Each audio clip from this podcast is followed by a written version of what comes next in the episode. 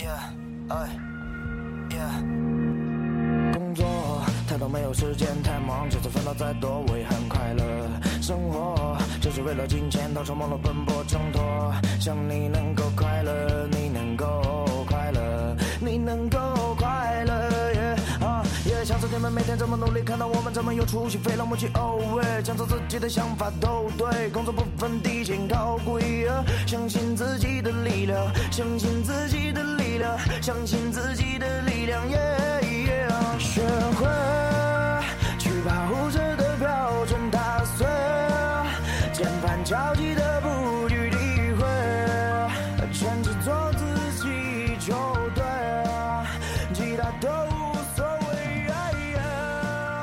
Baby，偶尔你也会大家好，欢迎收听新一期的《有朝一日》，我是小六。我是阿露，我是玉林，今天是牛年的开工第一天，祝大家开工大吉！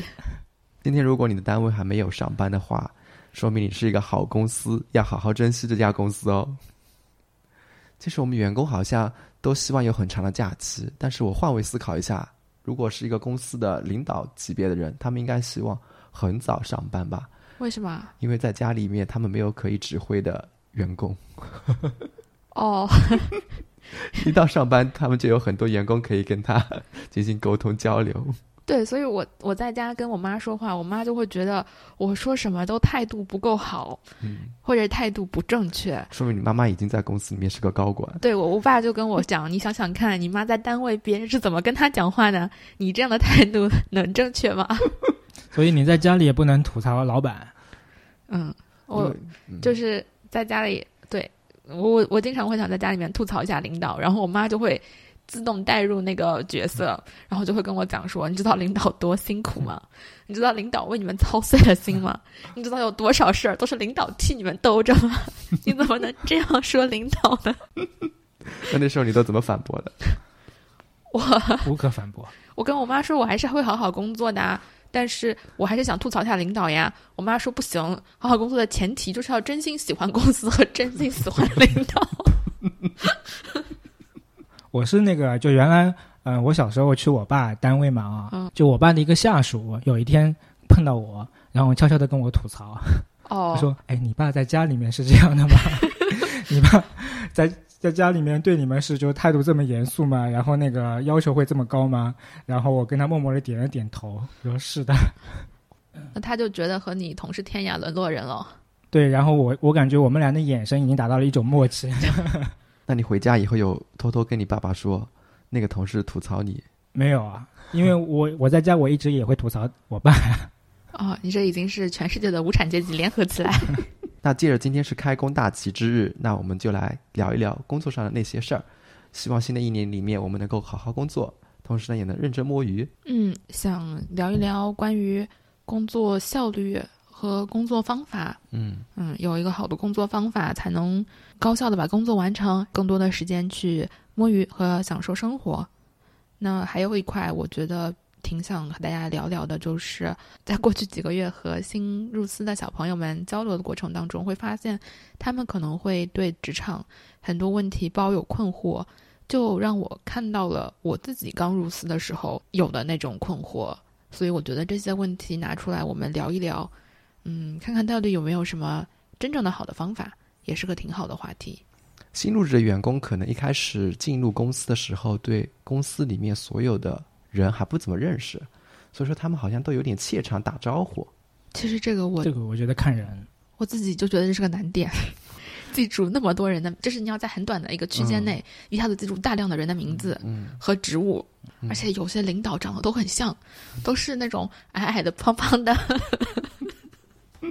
尤其是在一个私密的空间，比如说电梯，进来一个领导，然后也只有只有你和他两个人，怎么办？哎，我觉得新员工不用担心，哎，这个时候领导一般都会先开口。哦，领导的压力也很大，就他面对你一个新员工，他要说出你的名字啊，其实我觉得领导领导的尴尬或者是尴尬程度远远是要高于我们的尴尬程度的。对对对，我觉得这个时候不需要担心，就是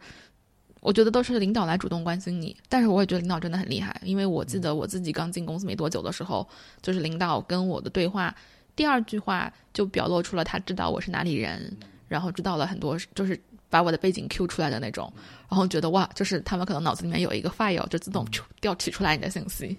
我记得我刚来公司的时候碰到一个领导，然后我比如说李总好，结果他姓王，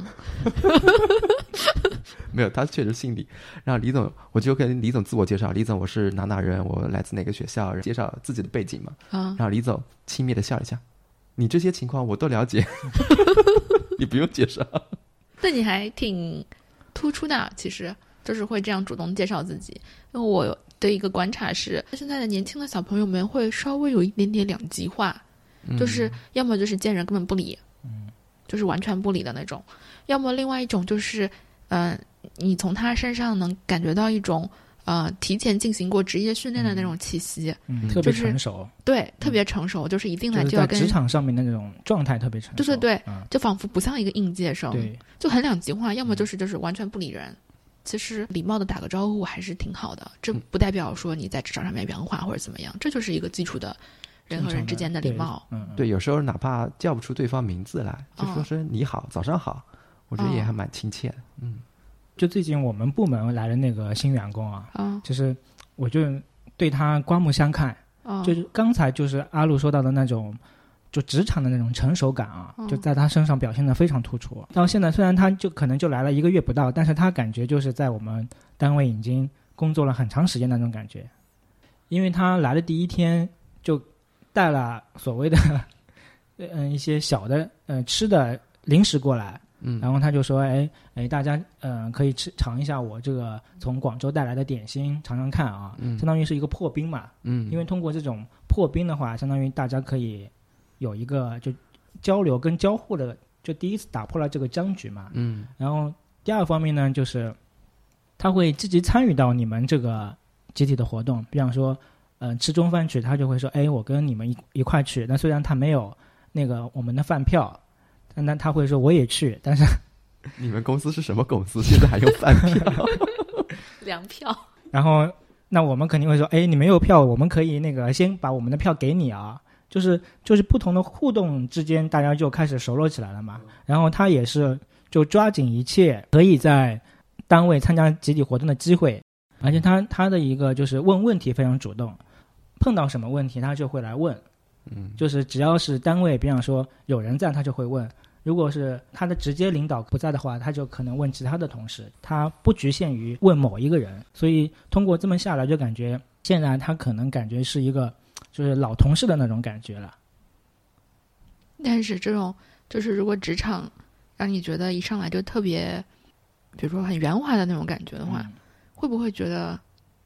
可能他的度把握的比较好？嗯，就是你会担心他可能是有过于就是超出你预期的这种嗯所谓的事故啊，嗯，就是他可能就是成熟嘛。但是另外一方面，你可能也在期待，就是说他的工作上面，对待工作上面到底是不是能够达到你现在那个预期？但现在因为还在呃进，就是工作方面还没有表现出来那种，也不能对他有一个更加客观的评价，只能说他可能在人际交往方面是比较成熟的。就是我觉得你刚才说到的这个主动融入这一点还是挺重要的，因为我们一年到头，我们部门会有很多实习生，每一个实习生来的时间和做的工作内容其实都差不多，但是有些实习生他就是来了一段时间走了，没有给大家留下任何印象，但有些实习生就仿佛觉得，哎，他已经是我们这边工作的同事了，嗯啊，我我自己觉得他们最明显的差别，倒也不是说做事情的能力上，因为实习生的工作其实都并不难，而大家都会，比如说有工作内容给他们，也会指导的比较详细。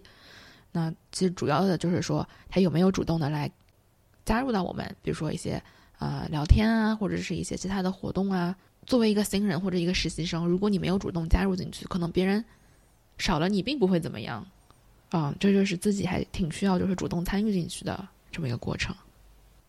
刚刚我们聊到是待人接物、打招呼，其实我觉得还有一个比较重要的就是我们开会的时候的一些礼仪。嗯，就是因为我们业务的缘故，经常要跟国外的公司开会，我就会觉得最大的差距就是男生的穿着真的差距好大，嗯，就是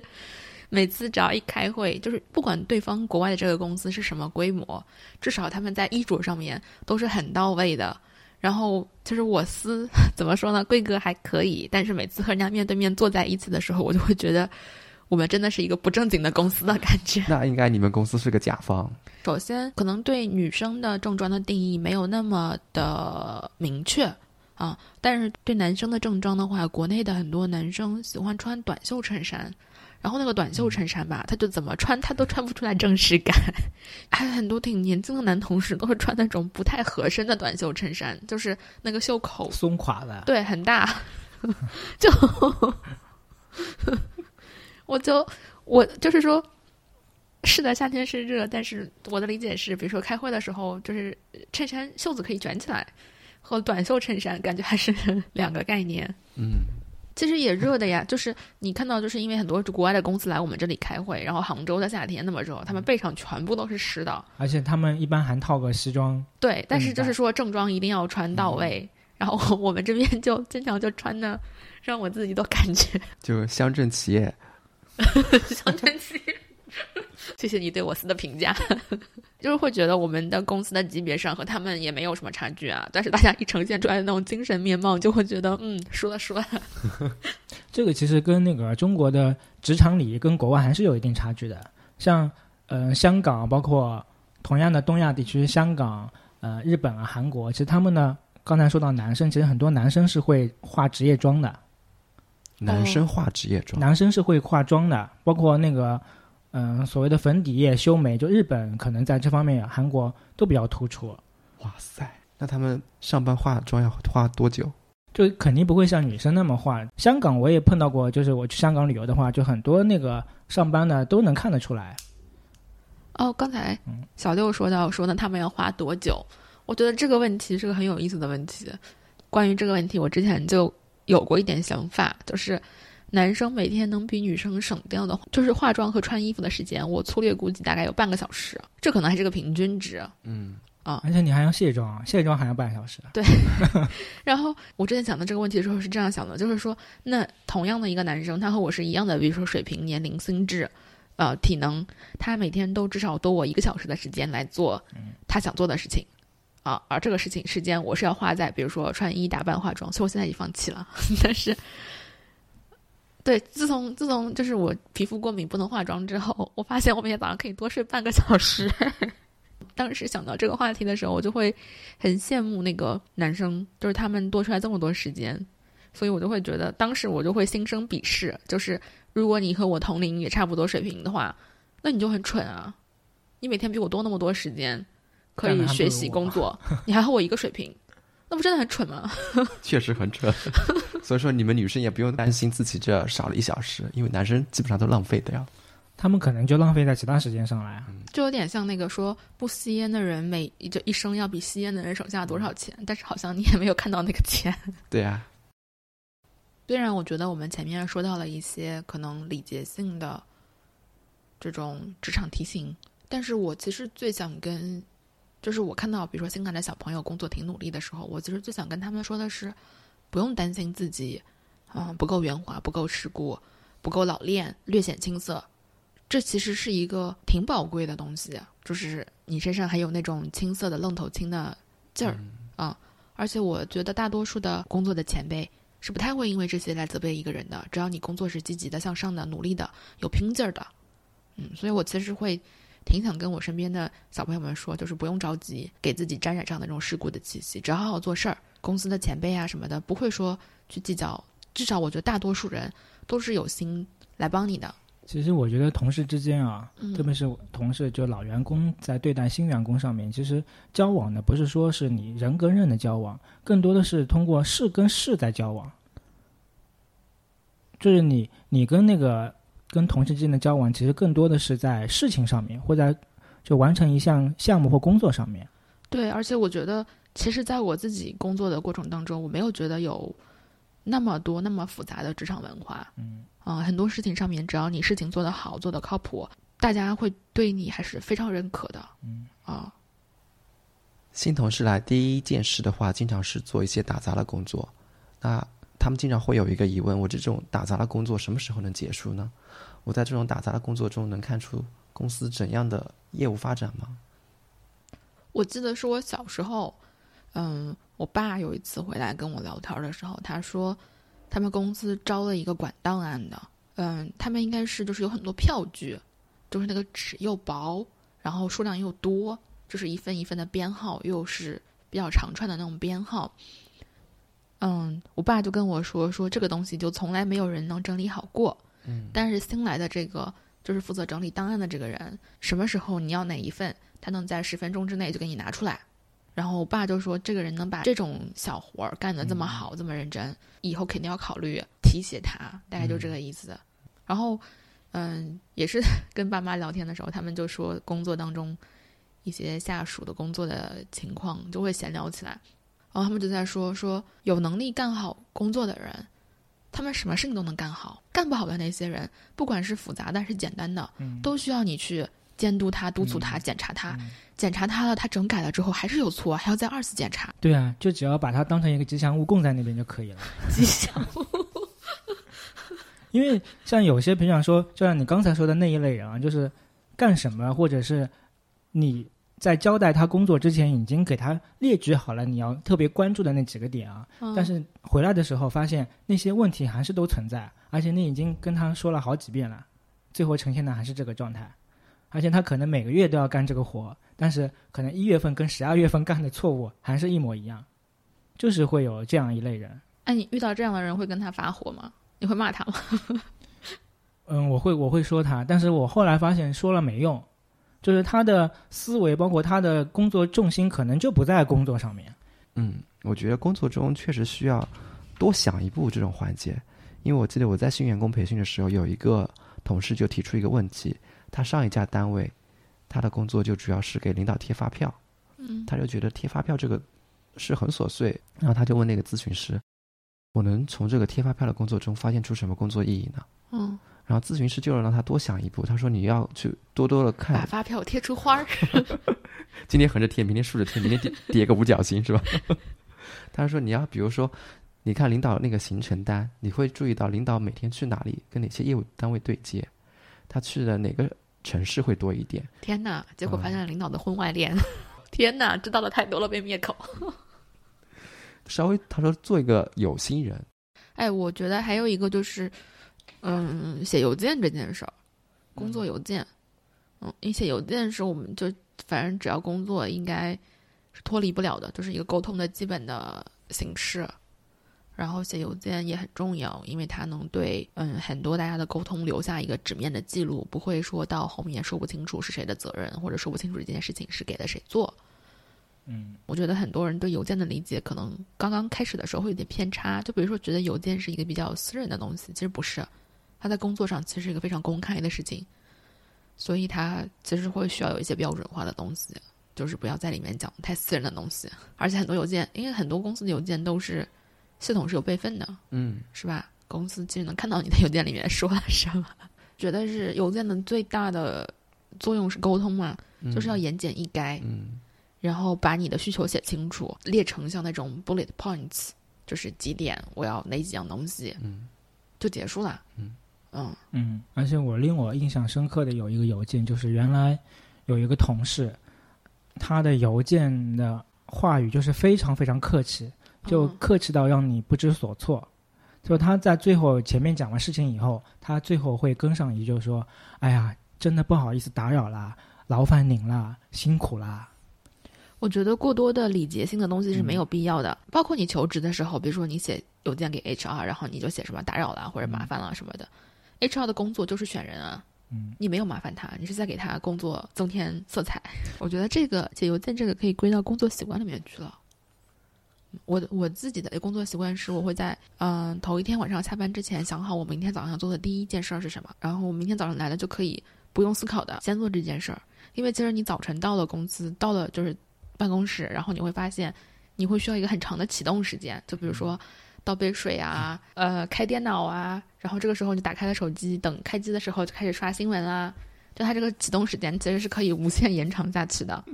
如果你有一件事情就摆在你面前，嗯那你就可以不需要这个启动时间，嗯就先进入你想做的事情，然后把这件事情肯定也是个非常重要的事情嘛，把这个今天最重要的事情尽早的完成了。嗯嗯，那你后面的话就可以，比如说稍微自由一点的安排。我自己的话会把上午的时间做一些重要的事情，或者说这是一个整块的时间，这个事情比较重要，我都基本上放在上午，因为那时候脑子也比较清醒。嗯，到下午的话，那是一些碎片时间，可能那个就是处理一些比较轻松的一些工作事情。嗯刚才小六说到早晨的时候是觉得自己专注力和精力最好的时候，我其实会有觉得到了，比如说下午四五点的时候，嗯，经常就会觉得就是脑子有点疲惫了。然后就有时候会头头胀，哎，是的，就是真的就是生理上的觉得脑袋有点难受，然后嗯就是精神会有点涣散。有时候我会挺好奇，就是那些加班到深夜的人，他们是怎么做到的？嗯因为我自己加班到九点钟，我一般就觉得我必须要回家了，因为在那个时候我就已经觉得我是在那边耗着了。所以我前面也去采访了一个就是著名的民族品牌的一个大厂，你这就是像马赛克打了，相当于没有打。就是他们因为前面也跟我这位朋友经常聊嘛，就关于他们加班的这个故事啊。嗯哼，然后前面因为刚开始的接触的时候不了解，就是可能说星期一的时候会问他说你有空吗？然后他就说会说加班，然后他就说我们的加班是这样的，周一、周二、周四是呃就不成文的规定是必须要加班的。然后分大小周，就是这个周末如果是双休的话，下周就是单休了。然后我经常问他，我说：“你们加班难道真的有这么多精力到晚上八点九点，的时候，还能够这么高效的去运转吗？”他经常是模棱两可的回答我。我说：“你难道真的有这么忙吗？你你你晚上下班以后，真的有那么多事情可以干吗？”然后他前面一次他我问他这个问题的时候，他回了我一个嗯，嗯、狗头的那个表情包。所以我觉得这个狗头背后其实有很多，嗯、既是一种无奈吧，打工人的无奈，或者是就是在这种加班文化上面的一种无奈。因为他自己也说，其实，呃，很多他的很多同事就是到呃五点半下班以后，他会去先去，因为如果加班的话，跟领导申请完以后，就是有加班餐，然后有加班水果可以领，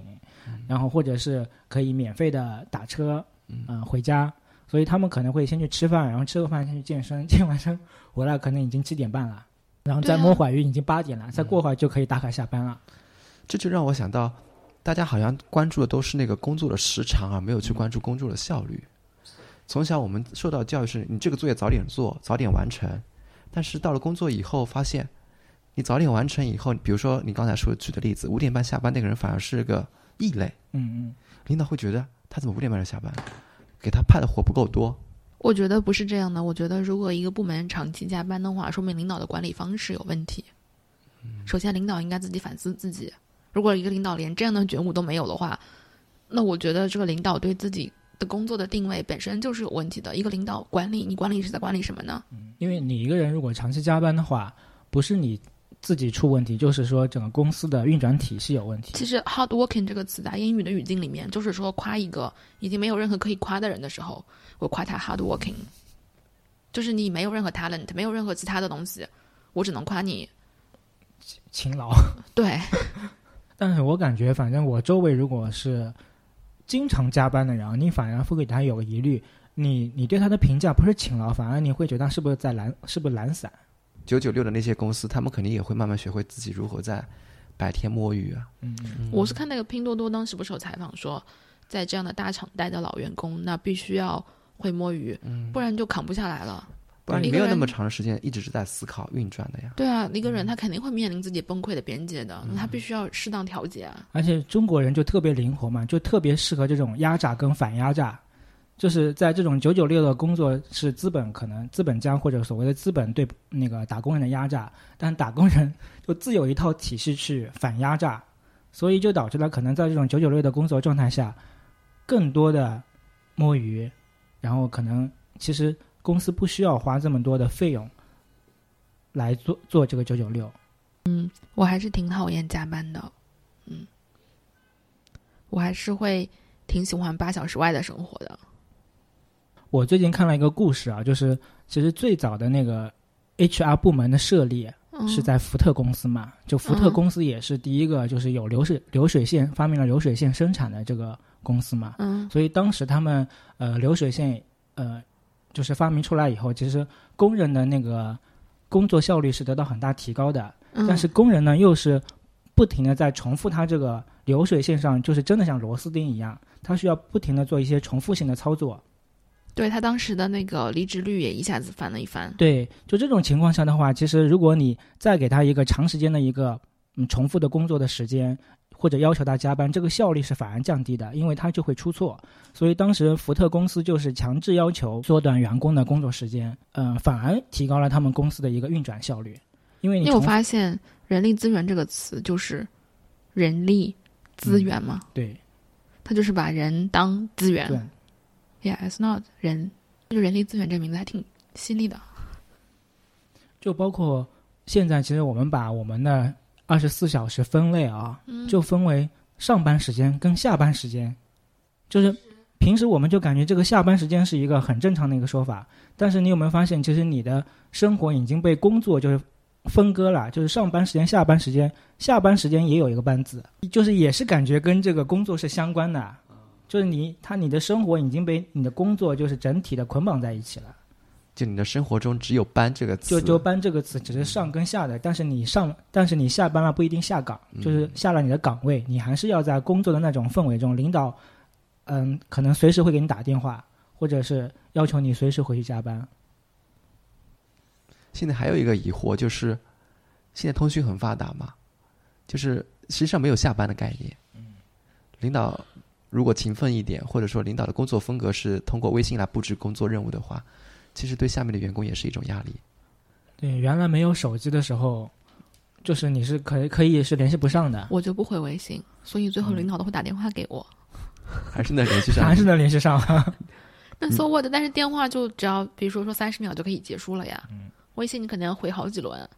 那说明他这个事情也不紧急啊。他紧急就会打电话吗。对紧急了，应该也就会会打电话。嗯我对加班这件事情还在做出我自己无谓的反抗。嗯，因为我觉得一个人生命中最宝贵的东西，after all，就是你的生命本身啊，因为这个是有限的，其他的，比如说财富，你是可以一直去努力赚的嘛，对不对？但是生命的话，即使努力也不一定能真的有效的延长它。那所以我们把时间花在什么事情上面，就是一个很珍贵的选择啊。比如说，我今天花时间跟谁一起出去吃饭，或者我今天花时间跟谁一起干什么，我就一定要筛选啊，嗯，因为他对我很宝贵啊。我觉得希望靠辛苦来获得领导的认可是没有价值的，因为辛苦本身是没有价值的。你的辛苦只有在有结果的时候，它才是有价值的。啊，辛苦的这本身的这个过程，它是没有价值的。而且我的逻辑很简单啊，如果比如说我是五点半准时下班的，你每天都比我加班多加班五个小时，你是十点半下班的，加班五个小时，哎，我一天才干八个小时，其实超过了我的一点五倍了，你的工作时间。